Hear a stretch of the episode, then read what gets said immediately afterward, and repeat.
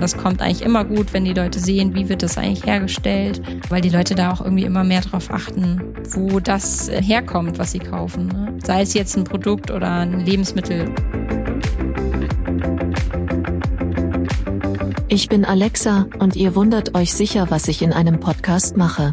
Das ist Unternehmerinnen der Zukunft, der Amazon Podcast zum Marketplace. Wir stellen euch Menschen vor, die smart online handeln.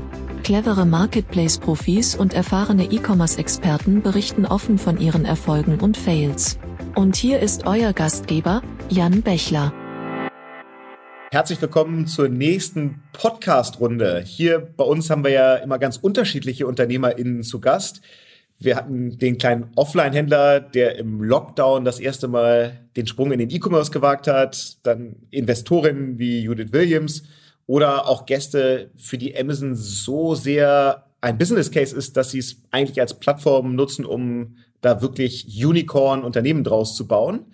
Und natürlich wollen wir auch Gründer und Gründerinnen vorstellen, die vielleicht besonders überraschend und vom Geschäftsmodell auch ein bisschen anders sind als das, was man so Tag ein, Tag aus im E-Commerce erlebt. Und ich glaube, es ist schon fair zu sagen, dass unser heutiger Gast genau in diese Kategorie fällt. Was sie macht und warum es ganz besonders ist, was sie macht, das erzählt uns heute Angelina Freigang. Moin. Moin Jan, hallo. Schön, dass du dabei bist. Du sitzt auch in Hamburg, gar nicht äh, so weit weg von mir, einmal auf der anderen Seite der Elbe. Und ich glaube, wir haben in der Vergangenheit, wenn ich es zumindest richtig recherchiert habe, auch schon mal gar nicht so weit voneinander entfernt gesessen. Ich habe nämlich mal an der Hamburg Media School studiert und du nur ein paar hundert Meter weiter an der Hochschule für Bildende Künste. Ja, genau. Ich habe äh, an der Hochschule für Bildende Künste Produktdesign studiert, fünf Jahre lang. Genau, war damals der letzte Diplomstudiengang noch, der möglich war. Genau. Das heißt, du bist eigentlich ausgebildete, würdest du sagen, Künstlerin oder Produktdesignerin? Also wie würdest du so deinen, deinen Background beschreiben? Mm, ja, nee, ich würde schon sagen, ich bin Produktdesignerin. Also die Künstler, die da so an der Uni waren, die sind schon noch ein bisschen abgedrehter, würde ich sagen, als die Produktdesigner. Also klar gab es da auch Überschneidungen und aber nee, ich sehe mich als Designerin, ja. Und du bist eben nicht nur Designerin, sondern auch Unternehmerin im Designbereich und hast äh, eine Firma, die heißt Moi Design und ist, kann man glaube ich so zusammenfassen, eine Produktdesign-Agentur. Beschreib mal, was ist denn so euer Kerngeschäft als Produktdesign-Agentur? Agentur klingt irgendwie erstmal so groß. Also tatsächlich sind wir ziemlich klein. Genau, ich kann ja mal von vorne anfangen. Also Moi ist Plattdeutsch und heißt schön. Und Moi-Design heißt somit schönes Design und genau das ist eigentlich das, was wir machen. Ähm, schwerpunktmäßig Produktdesign und im Produktdesign wiederum haben wir eigentlich den Schwerpunkt Möbel und Wohnaccessoires. Und neben dem Produktdesign bieten wir aber auch Dienstleistungen an, machen eigentlich alles, was, ja, alles an Kreativleistungen vom Produktdesign über Visualisierung, über Grafikdesign und haben halt im Hamburger Süden ähm, unser Atelier, unsere Werkstatt und fertigen dort halt viele der Entwürfe auch selber. Das heißt aber im Kern seid ihr erstmal ein Dienstleister für andere Unternehmen, für Hersteller von zum Beispiel Möbeln. Hm, ja, gute Frage. also tatsächlich war das eigentlich ursprünglich mal der Plan, dass wir, dass wir im Schwerpunkt Dienstleister sind und haben eigentlich angefangen, so ein bisschen zu versuchen, so unsere Ideen auf den Markt zu bringen und ja, sind dann aber irgendwie so da reingerutscht, dass wir halt äh, viele Dinge selber fertigen und das ist eigentlich schon der Schwerpunkt. Also, dass wir sozusagen das Label Moi Design, das handgefertigte Produkte verkauft und die Dienstleistung ist so ein bisschen so ein Nebenbusiness, sage ich mal. Also, man hört es schon so raus, ihr seid eben nicht nur Dienstleister, sondern auch mit eigenen Produkten unterwegs da haben wir dann ja auch gleich so die Connection zum Thema E-Commerce und Amazon, wo wir heute drüber reden wollen. Erzähl noch mal so ein bisschen die Gründerstory. Hast du Moi Design alleine gegründet, mit Partnern? Mit was für einem Team macht ihr das heute? Wie groß seid ihr, dass wir das so ein bisschen fassen können? Ähm, ja, ich habe äh, damals zusammen ja, Produktdesign studiert an der HFBK und habe äh, da damals die Stine kennengelernt und wir haben zusammen studiert und nach dem Studium habe ich sie dann so ein bisschen mitgerissen. War halt irgendwie klar, ich wollte nicht irgendwo festangestellt arbeiten und ja irgendwo nur die Entwürfe für jemanden weiter ausführen, sondern halt mein eigenes Ding machen. Und dann habe ich sie so ein bisschen mitgerissen und genau dann haben wir sozusagen direkt nach dem Studium zusammen Moidesign gegründet und haben dann äh, in Hamburg ähm, über dem AIDA-Gebäude, da in St. Pauli, ähm, gab es so Gründeretagen. Da wurden also Büros vermietet für Existenzgründer und da sind wir sozusagen mit einem ganz kleinen Büro gestartet und ja. Und heute seid ihr aber nicht mehr zu zweit, sondern habt euch ein kleines Team aufgebaut? Ähm, ja, mittlerweile sind wir nicht mehr zu zweit, das ist richtig. Meine Kollegin Stine ist nämlich dieses Jahr ausgestiegen und momentan bin ich jetzt alleine und habe eigentlich nur zwei Aushilfen, die ich mir ab und zu mal dazu hole. Genau, sonst mache ich eigentlich alles alleine von okay, A krass. bis Z. Also, one, one Women Show. Ja. Jetzt haben wir schon, schon verstanden, ihr seid auch Produkthersteller, aber eben handgefertigte Produkte und jetzt keine Massenproduktion. Dafür gibt's bei Amazon ja auch ein, ein eigenes Angebot Amazon Handmade, auf dem ihr vor allem jetzt unterwegs seid und angefangen habt, darüber zu verkaufen. Was sind das denn für Produkte, die ihr äh, oder die du ähm, mit, mit zwei Aushilfen im Moment dann fertigst? Das sind eigentlich ganz unterschiedliche Produkte. Also der Schwerpunkt ist halt so Wohnaccessoires, sage ich mal. Wir arbeiten viel mit ähm, Porzellan, haben halt einen eigenen ähm, Brennofen, in dem wir die Sachen dann brennen. Und so der zweite Schwerpunkt neben dem Porzellan ist eigentlich Beton. Und genau, dann sind das, wir haben Schalen, wir haben Teller, wir haben Weihnachtsanhänger aus Porzellan, aus Beton. Genau, eigentlich alles, womit man den Wohnraum dekorieren kann, sage ich mal. Aber das machst alles dann du mit, mit zwei Aushilfen? Also da ist ja einfach ein total breites Spektrum. Das Produktdesign, das Produkt herstellen, ähm, alles was Finanzen ist, das dann auf Amazon zu verkaufen. Dazu kommen wir ja gleich noch, wie das so genau funktioniert. Alles auf deinem Tisch?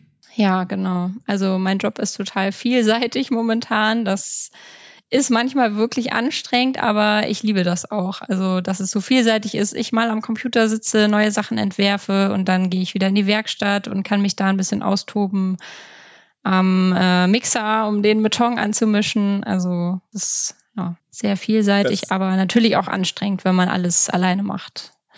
Ja, und wahrscheinlich ja jetzt nicht unbedingt ein Geschäftsmodell, wo man wie viele Internetunternehmer das ja immer sofort sagen, das muss sofort skalieren das kann es ja nur begrenzt, wenn, wenn alles am Ende durch deine Finger geht. Wie viel Produkte kannst du denn im Monat produzieren, um sie dann auch zu verkaufen? Da habe ich momentan noch so ein paar Bremsen an den Hacken. Ich bin nämlich äh, gleichzeitig auch Mutter von zwei kleinen Kindern. Und genau, mein Sohn ist drei Jahre alt und meine Tochter ist ein Jahr alt. Und meine Tochter habe ich momentan immer noch dabei auf der Arbeit, wenn ich gerade keinen Babysitter am Start habe. Ähm, von daher schaffe ich momentan nicht so viel, wie ich vielleicht vor ein paar Jahren noch geschafft habe. Aber ich schaffe immer das, was ich schaffe. Also ein paar hundert Produkte, sage ich mal, schaffe ich schon im Monat herzustellen ähm, und dann zu verkaufen, genau. Wie lange machst du das jetzt, dass du eben nicht nur Designbüro bist, sondern selbst Produkthersteller? Und wie hast du vor allen Dingen so die ersten Verkäufe gemacht? Ja, also genau, wir haben halt damals angefangen eigentlich und haben, wir hatten schon ein paar Entwürfe so aus der Uni-Zeit, zum Beispiel ähm, das Origami-Geschirr, das ist halt so ein, ja, auch sage ich mal so unser Bestseller eigentlich. Das ist eine Geschirrserie aus Porzellan, die ursprünglich mal aus Papier gefaltet wurde, also nach so den Grundsätzen aus dem Origami, also alles aus einem quadratischen Blatt Papier. Und ähm, das habe ich sozusagen in der Uni schon gemacht und damit wollten wir damals starten und halt versuchen, eigentlich diese Kollektion unterzubringen in einem, bei einem Porzellanhersteller, der das dann auch vertreibt. Da gibt es ja einige große am Markt, aber genau, das hat irgendwie nicht so gut geklappt. Und äh, ja, dann haben wir spontan Crowdfunding gemacht und haben uns gedacht, wir machen es einfach selber, weil das haben wir in der Uni ja gelernt. Und dann, äh, genau, haben wir ein Crowdfunding gemacht. Das war auch erfolgreich. Da haben wir sozusagen die ersten Snackschalen angeboten. Ähm, als Dankeschön dafür, dass die Leute dann Betrag X, ich weiß gar nicht mehr, wie viel es damals war, gespendet haben. Und so haben wir uns dann die erste Werkstattausrüstung finanziert. Genau, haben Krass. dann angefangen zu produzieren. Und wie viel kann man, kann man durch so ein Crowdfunding, also in welcher Größenordnung kann man damit dann Geld einnehmen? Boah, ich glaube, das geht von bis. Also bei uns damals waren es, glaube ich, so 6000 Euro, die wir eingenommen haben. Okay, und, und wenn du sagst, das Origami-Geschirr ist euer Bestseller, das heißt ja schon, es sind nicht alles Einzelstücke, die es dann genau einmal gibt, sondern es gibt schon so wiederkehrende Kollektionen, die dann vielleicht handgemacht sind, aber doch immer irgendwie gleich, so dass man auch, wenn man jetzt aus so einer E-Commerce-Logik denkt, dass man äh, dann auch Wiederkäufe generieren kann, dass man dafür Bewertungen äh, vielleicht einsammeln kann, dass sich das rumspricht. Das hat ja einen totalen Einfluss darauf, wie man eigentlich E-Commerce machen kann, wenn es ein Produkt nicht nur einmal gibt und wenn es weg ist, ist es weg. Ja, nee, genau. Also, wie, viel, wie, viel, wie viel bei euch sind Einzelstücke? Ah, Einzelstücke, würde ich sagen, gibt's eigentlich nicht so in dem klassischen Sinne. Also es wird schon alles sag mal, wir haben feste Produkte, die wir produzieren, aber vieles, ähm, wir haben zum Beispiel so kleine Fröbelsterne aus Porzellan, die werden alle aus Papier gefaltet und dann ins Porzellan getunkt. Und dann bleibt nur diese Hülle aus Porzellan übrig, wenn man die dann halt in den Brennofen tut. Und äh, dadurch, dass halt jede Hand gefaltet wird, ist jeder auch irgendwie ein Unikat und ein Einzelstück. Aber genau, wir fertigen natürlich mehrere davon. Also es gibt jetzt nicht nur einen Stern, aber jeder Stern ist anders und irgendwie besonders und und das machst dann alles du. Also du faltest dann die Sterne, die dann hinterher am Ende im Brennofen landen. Ja, das mache ich mittlerweile nicht mehr alleine. Da habe ich jetzt jemanden gefunden, der die für mich faltet. Aber früher habe ich das auch selber gemacht. Ja. Okay, ja. Von den Produkten, die du jetzt so beschreibst, ich sag mal, der durchschnittliche Käufer, die durchschnittliche Käuferin da draußen, wenn man nach solchen Produkten sucht, würde ich jetzt sagen, das erste, was einem ja eigentlich einfällt als Plattform, ist Etsy was ja darauf ausgerichtet ist, vor allem so handgefertigte Produkte, künstlerische Produkte äh, zu finden. War das für euch auch der Start? Habt ihr angefangen, das eher offline zu verkaufen? Gibt es einen eigenen Shop, äh, bevor ihr jetzt dann mit Amazon Handmade gestartet seid? Wie habt ihr angefangen, E-Commerce zu machen? Ja, Etsy war auf jeden Fall die erste Plattform neben unserem Online-Shop. Also von Anfang an hatten wir auch einen eigenen Online-Shop aber genau, dann haben wir als erstes eigentlich über Etsy verkauft und das ist auch eigentlich so unsere, unsere Hauptplattform, über die wir schon das meiste verkaufen. Wie du schon sagst, es ist halt ganz klar für Handgemachtes und da ist halt die richtige Klientel, die genau danach sucht, nach den Produkten, die wir anbieten. Ja, und jetzt seit tatsächlich erst wenigen Wochen, also seit dem 1.11., ähm, seid ihr mit einem Teil eures Sortiments auch bei Amazon. Was für Produkte verkauft ihr da? Und wie kam es, dass ihr euch dann entschieden habt, äh, auf Amazon ähm, auch loszulegen? Ja, also bei Amazon Handmade verkaufen wir tatsächlich schon länger, also seitdem es Amazon Handmade gibt. Ähm, wir wurden damals von Amazon angeschrieben, dass alles in Planung war, dass das entstehen soll sozusagen und wurden halt gefragt, ob wir da mitmachen wollen und ja, waren natürlich gleich begeistert. Wir dachten uns, über Amazon kann man natürlich ordentlich Reichweite generieren und wurden dann damals zu diesem Eröffnungsevent eingeladen. Das war, glaube ich, damals auch in München und haben dann da so ein bisschen unsere Produkte ausgestellt und haben dann äh, ja von Beginn an auf Amazon Handmade verkauft und verkaufen da halt auch eine breite Range eigentlich von all unseren Produkten aus Porzellan, Beton, aber auch ja schwerpunktmäßig Wohnaccessoires. Aber jetzt seit November gibt es quasi einen neuen Teil der, der Kollektion, die ihr über Amazon Handmade verkauft. Genau, jetzt seit 1.11. Ähm, gibt es ein Produkt, das sind ähm, Betonanhänger aus Leichtbeton. Die gibt es exklusiv nur für Amazon. Da wurden wir von Amazon gefragt, ob wir halt exklusiv für die ein Produkt designen würden, was wir dann halt nur da verkaufen würden. Und da haben wir auch direkt Ja gesagt und werden jetzt ordentlich äh, gepusht von Amazon.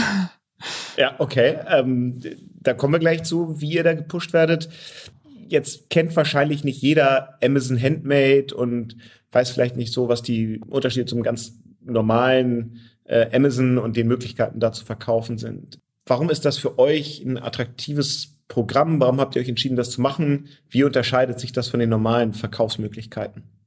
Ja, Amazon ähm, ist es natürlich super, weil Amazon eine große Reichweite hat. Dann ist es super, weil es relativ einfach ist für uns so von der Bedienung.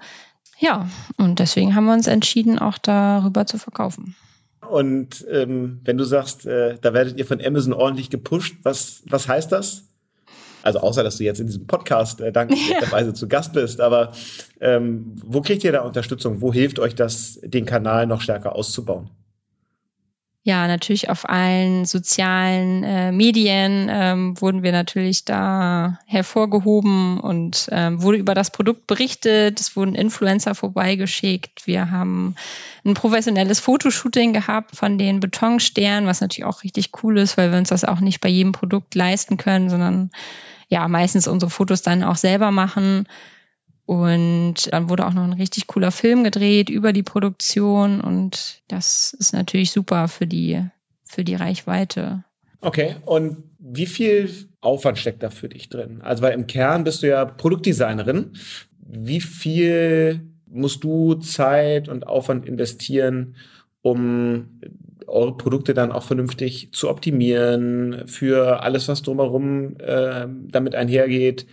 Versand, Logistik, Abrechnung, ähm, Bewerben von Produkten, Produktpflege, da ist ja eine total breite Range. Also wie viel läuft da eigentlich so ganz gut automatisiert durch, wenn ihr es einmal angelegt habt und wie viel ist da dann für dich auch so kontinuierliche Arbeit an dem Kanal? Ja, es ist schon vieles automatisiert, also was ja natürlich eigentlich relativ easy. Also ich habe dann auch ein Programm, was natürlich ähm, alles einschleust aus den verschiedenen Verkaufsportalen, also jetzt von Amazon oder von Etsy oder von meinem Online-Shop und muss dann eigentlich nur noch einen Klick machen für eine Rechnung und ähm, packt dann das Produkt ein oder die Produkte und muss dann noch ein Label generieren bei meinem Versanddienstleister und das war es eigentlich. Dann muss ich das, die Bestellung als verschickt markieren. Also ich sag mal, der Aufwand ist, ist recht gering, den ich da noch habe. Ja, wir kommen ja am Ende auch auf jeden Fall noch zu den Amazon Hacks, aber sag doch vielleicht jetzt mal, weil bestimmt der ein oder andere hinhört und sagt, ah ja, okay, da gibt's ein gutes Tool, das macht mir das ganz einfach. Was wäre deine Tool-Empfehlung für genau diese Aufgaben? Also wir nutzen Bilby. Ähm, das ist tatsächlich ziemlich cool. Ähm, man zahlt auch irgendwie ähm, pro tatsächlicher Nutzung. Das fanden wir irgendwie auch ganz charmant. Also, dass man nicht gleich den dicken Monatsbeitrag hat, sondern man zahlt dann irgendwie pro Rechnung, die man über dieses Programm generiert. Und man kann halt super schnell verschiedene Shops zusammenknüpfen und genau, hat dann halt alles gebündelt in einem Programm. Okay, verstehe. Jetzt hast du drei Online-Kanäle, Etsy, eigener Shop und Amazon in welcher Relation stehen die zueinander? Also was ist für euch mittlerweile jetzt der wichtigste Kanal? Wie verteilt sich da so der Umsatz? Ja, der wichtigste Kanal ist auf jeden Fall Etsy. Wie ich vorhin schon gesagt habe, äh, da ist einfach nochmal ganz klar, die Kunden suchen speziell nach handgefertigten Produkten. Und bei ähm, Amazon würde ich sagen, das ist die, die zweitbeste Plattform und danach kommt dann unser Online-Shop. Und wir haben dann auch noch ähm, Select, das ist auch so ein, auch eine Plattform eigentlich für handgemachte Produkte, auch aus Deutschland. Und ja, bei Amazon glaube ich, die müssen das noch ein bisschen bekannter machen. Also immer wenn ich mit Leuten spreche, dann kennt eigentlich kaum jemand diese Amazon Handmade-Sparte. Ich glaube, wir werden. Ändert sich ja alles nach dem Podcast heute. Genau, wir werden halt alle irgendwie werden wir gefunden bei Amazon, aber ich glaube, die Leute suchen nicht speziell nach handgefertigten Sachen, sondern suchen ganz normal bei Amazon und ähm, landen dann im Handmade-Bereich. Aber das könnte man auf jeden Fall noch ein bisschen bekannter machen, dass es das, dass es das gibt. Ja, gibt es denn im Moment noch so signifikante Unterschiede im Vergleich zu den normalen Amazon-Angeboten? Also, dass ihr vielleicht Produkte anders beschreiben könnt und müsst für handgefertigte Produkte als für das, was es normal gibt? Gibt es Unterschiede in der, in der Darstellung? von Bildern, ähm, in der Logistik und dem Versand, weil ihr das ja alles selber macht. Hast, gibt's da für dich nochmal ja, so signifikante Unterschiede? Ähm, ja, ich habe keine Ahnung, wie so ein normales Amazon-Verkaufsportal aussieht, aber also bei uns ist es auf jeden Fall so, dass sozusagen immer noch der Künstler vorgestellt wird. Also es nochmal so eine kleine Hintergrundinfo gibt zum ähm, zum Künstler, genau, wer da also verkauft. Und ähm, wir machen das auch so, dass wir immer ein paar Bilder von der Produktion mit reinnehmen, damit die Leute sehen, wie das eigentlich hergestellt wird, so dass das auch nochmal irgendwie kommuniziert wird, dass es halt was, was Besonderes ist. Ich stelle es mir so vor, jetzt hab, hast du schon gesagt, so ein Teil eurer Produkte ist zumindest, sind, sind dann doch Serienprodukte, die, ähm, die ihr regelmäßig produziert. Ähm, wenn man da jetzt aber in sehr kleiner Stückzahl oder im Zweifel wirklich Einzelteile äh, verkauft, äh, dann ist ja wahrscheinlich eine Herausforderung, dass ich jedes Einzelstück neu anlegen muss, neu auf die Plattform bringen muss. Wie viel Aufwand steckt denn da drin, wenn ihr ein neues Produkt jetzt bei Amazon verkaufen wollt? Ja, das ist eigentlich nicht sonderlich aufwendig, würde ich sagen. Also ich brauche gute Bilder. Das ist natürlich immer super wichtig. Dann brauche ich einen Produkttext. Und dann kann ich sagen, wie viel, wie viel Stück ich im Lager habe. Genau, und dann ähm, geht das online und ich glaube, was taucht da immer auf? Ich glaube, es dauert eine Viertelstunde oder so, dann ist das Produkt online. Also ja, nee, eigentlich ist das, ist das recht easy. Also es gibt auch so ein paar, jetzt fangen sie gerade an mit ähm, zum Beispiel der, dem Hauptbild, das muss jetzt einen rein weißen Hintergrund haben. Das heißt, ähm, genau, ich kann eigentlich nur noch Freisteller für das Startbild verwenden. Äh, das ist sowas, was mich gerade so ein bisschen, bisschen abnervt, dass da so ein paar Produkte aus meinem Shop gekickt werden. genau, weil es halt schon jetzt so ein paar Richtlinien gibt, an die, an die sich alle halten müssen. Ja, aber bleiben wir doch mal dabei, was dich vielleicht auch abnervt oder was zumindest, was du dir ein bisschen smoother wünschen würdest, wenn jetzt ja vielleicht der ein oder andere äh, Kollege, Kollegin von Amazon zuhört. Was würdest du denen äh, denn so äh, auf die To-Do-Liste schreiben? Was würde Unternehmerinnen wie dir helfen, um Amazon Handmade zu einem noch stärkeren, wichtigeren Kanal zu machen? Vielleicht ja auch im Vergleich zu anderen Plattformen, auf denen ihr verkauft, wo die schon besser sind. Ja, also auf jeden Fall, was mich richtig stört, ist, dass ich kann halt ein Produkt anlegen und kann sagen, wie viel Stück ich im Lager habe.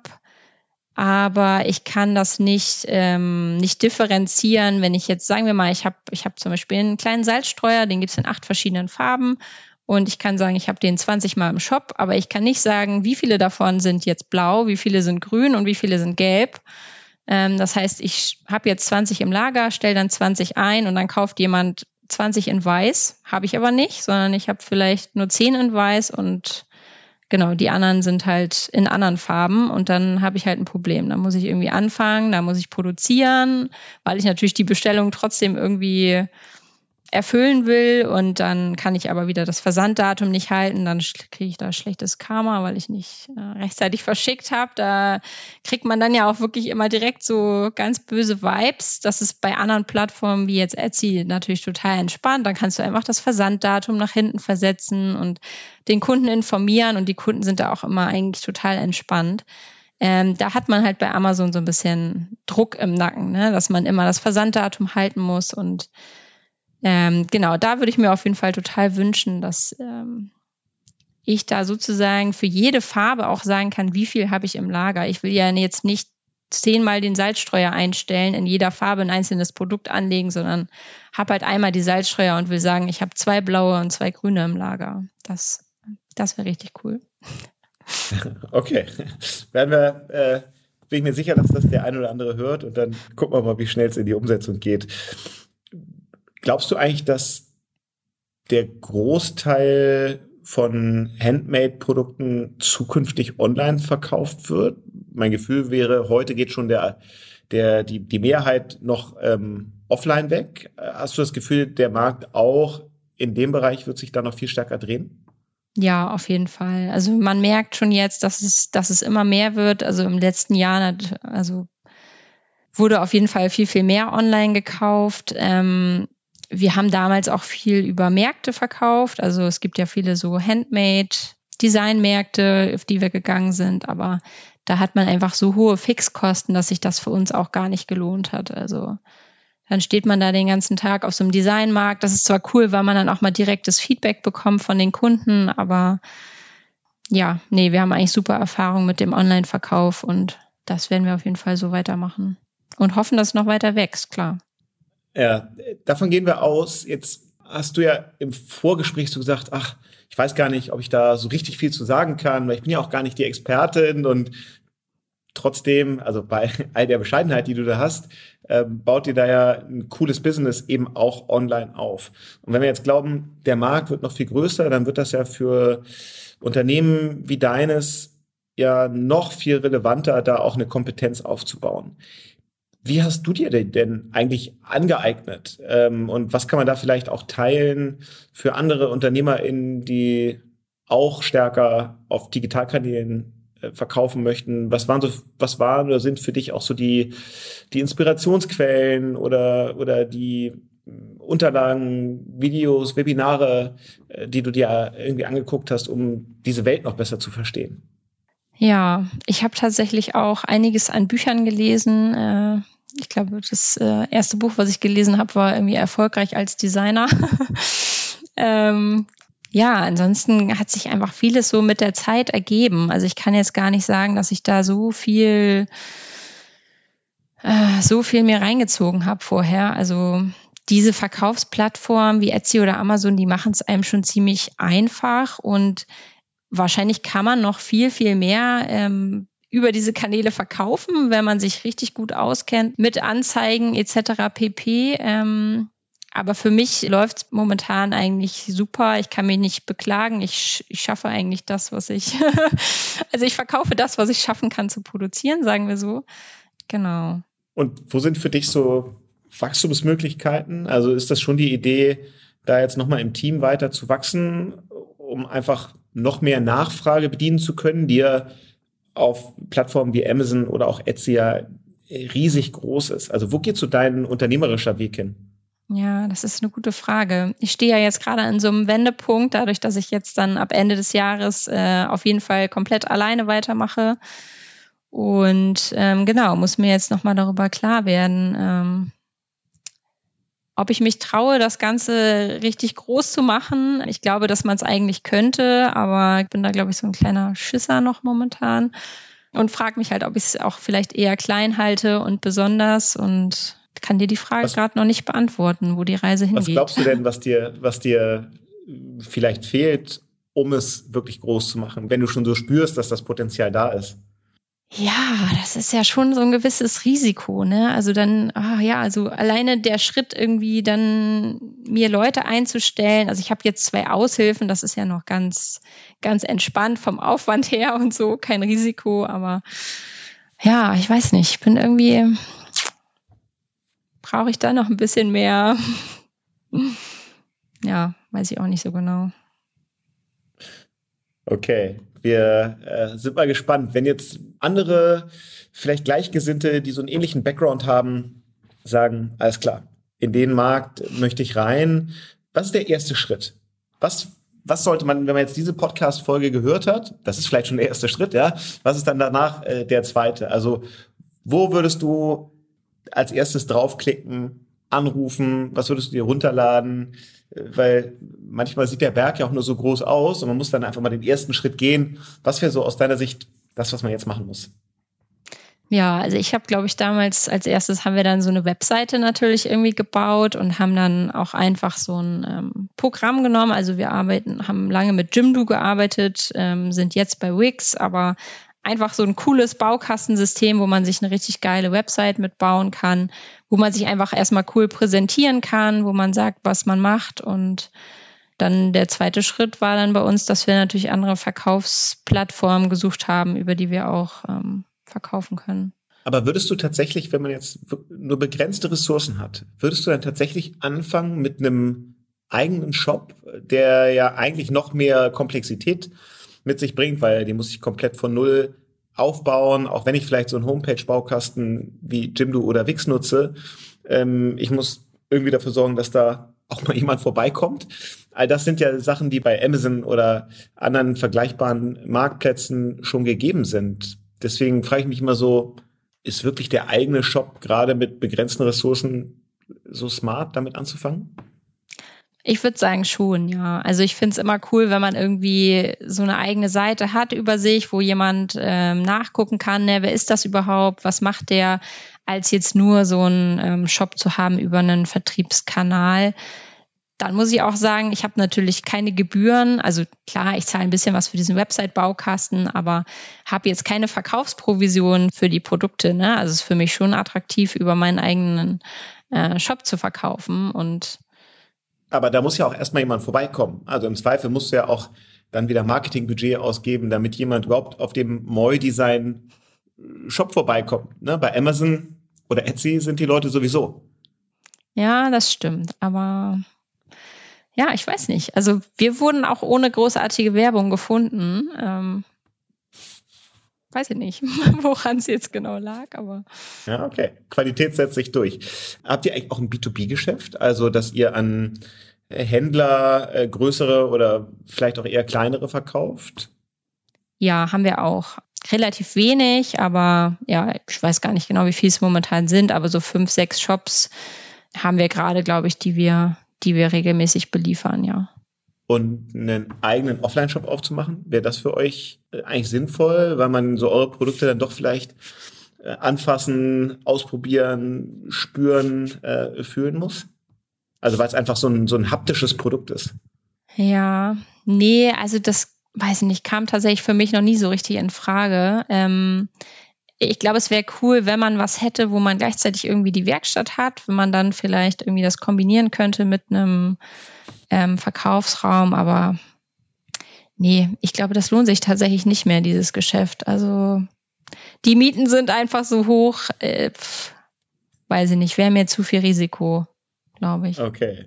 Also alle Kraft in den E-Commerce. Ja. Wenn wir das mal so festhalten, ähm, kommt ja immer unsere kleine Frage so als Zusammenfassung zum Schluss für die Hörerin, den Hörer, der jetzt loslegen möchte. Was sind denn so rückblickend jetzt so deine drei Amazon-Hacks? Die Sachen, wo du sagst, die haben für uns richtig gut funktioniert, da war es wirklich schlau, dass wir das gemacht haben und hilfreich. Was würdest du jemandem, der heute anfangen möchte, mitgeben? Was kann man von dir lernen? Ja, tatsächlich weiß ich das nicht, ob man da in dem Bezug äh, was von mir lernen kann. Aber ja, wie ich vorhin schon gesagt habe, also eigentlich ist dieses Amazon Handmade Portal relativ einfach von der Bedienung und ähm, wichtig würde ich immer sagen, sind gute Fotos, die das Produkt rüberbringen. Wir haben halt auch immer ein bisschen was zu unserem Background sozusagen verraten oder haben ähm, ja, ein paar Fotos reingestellt von der Produktion. Das machen wir auch immer auf ähm, den sozialen Medien. Das kommt eigentlich immer gut, wenn die Leute sehen, wie wird das eigentlich hergestellt. Ähm, genau, weil die Leute da auch irgendwie immer mehr darauf achten, wo das ähm, herkommt, was sie kaufen. Ne? Also sei es jetzt ein Produkt oder ein Lebensmittel oder wie auch immer. Das würde ich vielleicht so als Tipp mitgeben, aber. Okay, da steckt ja schon mal was drin. Die allerletzte Frage ähm, bei uns immer, äh, wie viel Bestellungen hast du denn selber bei Amazon gemacht in den letzten zwölf Monaten? Und vielleicht, was ist so neben Amazon für dich der wichtigste E-Commerce-Kanal als Käuferin? Ja, ich muss tatsächlich sagen, ich habe keine einzige Bestellung über Amazon getätigt. Wahnsinn. Muss aber sagen, dass das einfach mein Mann immer macht und der kauft sozusagen alles für mich und die Familie über Amazon und ähm, genau, er hat vorhin nachgeguckt und hat aber gesagt, er kann es nicht genau sagen, aber es sind einige hundert Produkte, die er gekauft hat. Ähm, da würde ich mich jetzt mal auch irgendwie mit reinzählen und ähm, ich äh, selber würde sagen, am zweitmeisten habe ich so über Etsy bestellt, genau, weil ich halt auch Fan bin von, von Handmade und alles klar. Angelina, vielen Dank, dass du da so deine Journey mit uns äh, geteilt hast. Sicherlich eine besondere Produktkategorie, in der ihr da unterwegs seid, eben nicht auf krasse Skalierung ausgelegt und trotzdem natürlich total relevant. Und es gibt einfach wahnsinnig viele Unternehmen, die, glaube ich, in einer ganz ähnlichen Situation sind wie ihr. Und ja, ich hoffe, wir können mit dem Podcast das Thema Amazon Handmade ein bisschen bekannter machen ja, den Hinweis haben wir natürlich von dir jetzt genau vernommen, dass da noch Platz nach oben ist. Hoffentlich trägt der Podcast dazu bei und dann machen wir vielleicht mal eine Follow-up-Folge und gucken mal im nächsten Jahr, wo euch das Thema so hingebracht hat. Ja, super. Vielen Dank. Alles klar. Noch mehr Infos zu Angelina, zu Moi Design, zu diesem Podcast und natürlich alle anderen Folgen von UnternehmerInnen der Zukunft gibt's wie immer auf amazon.de slash podcast und überall, wo es Podcasts gibt. In dem Sinne, danke für die Reise durch eure Geschichte und bis bald, Angelina. Ciao, ciao. Ja, ciao Jan, vielen Dank.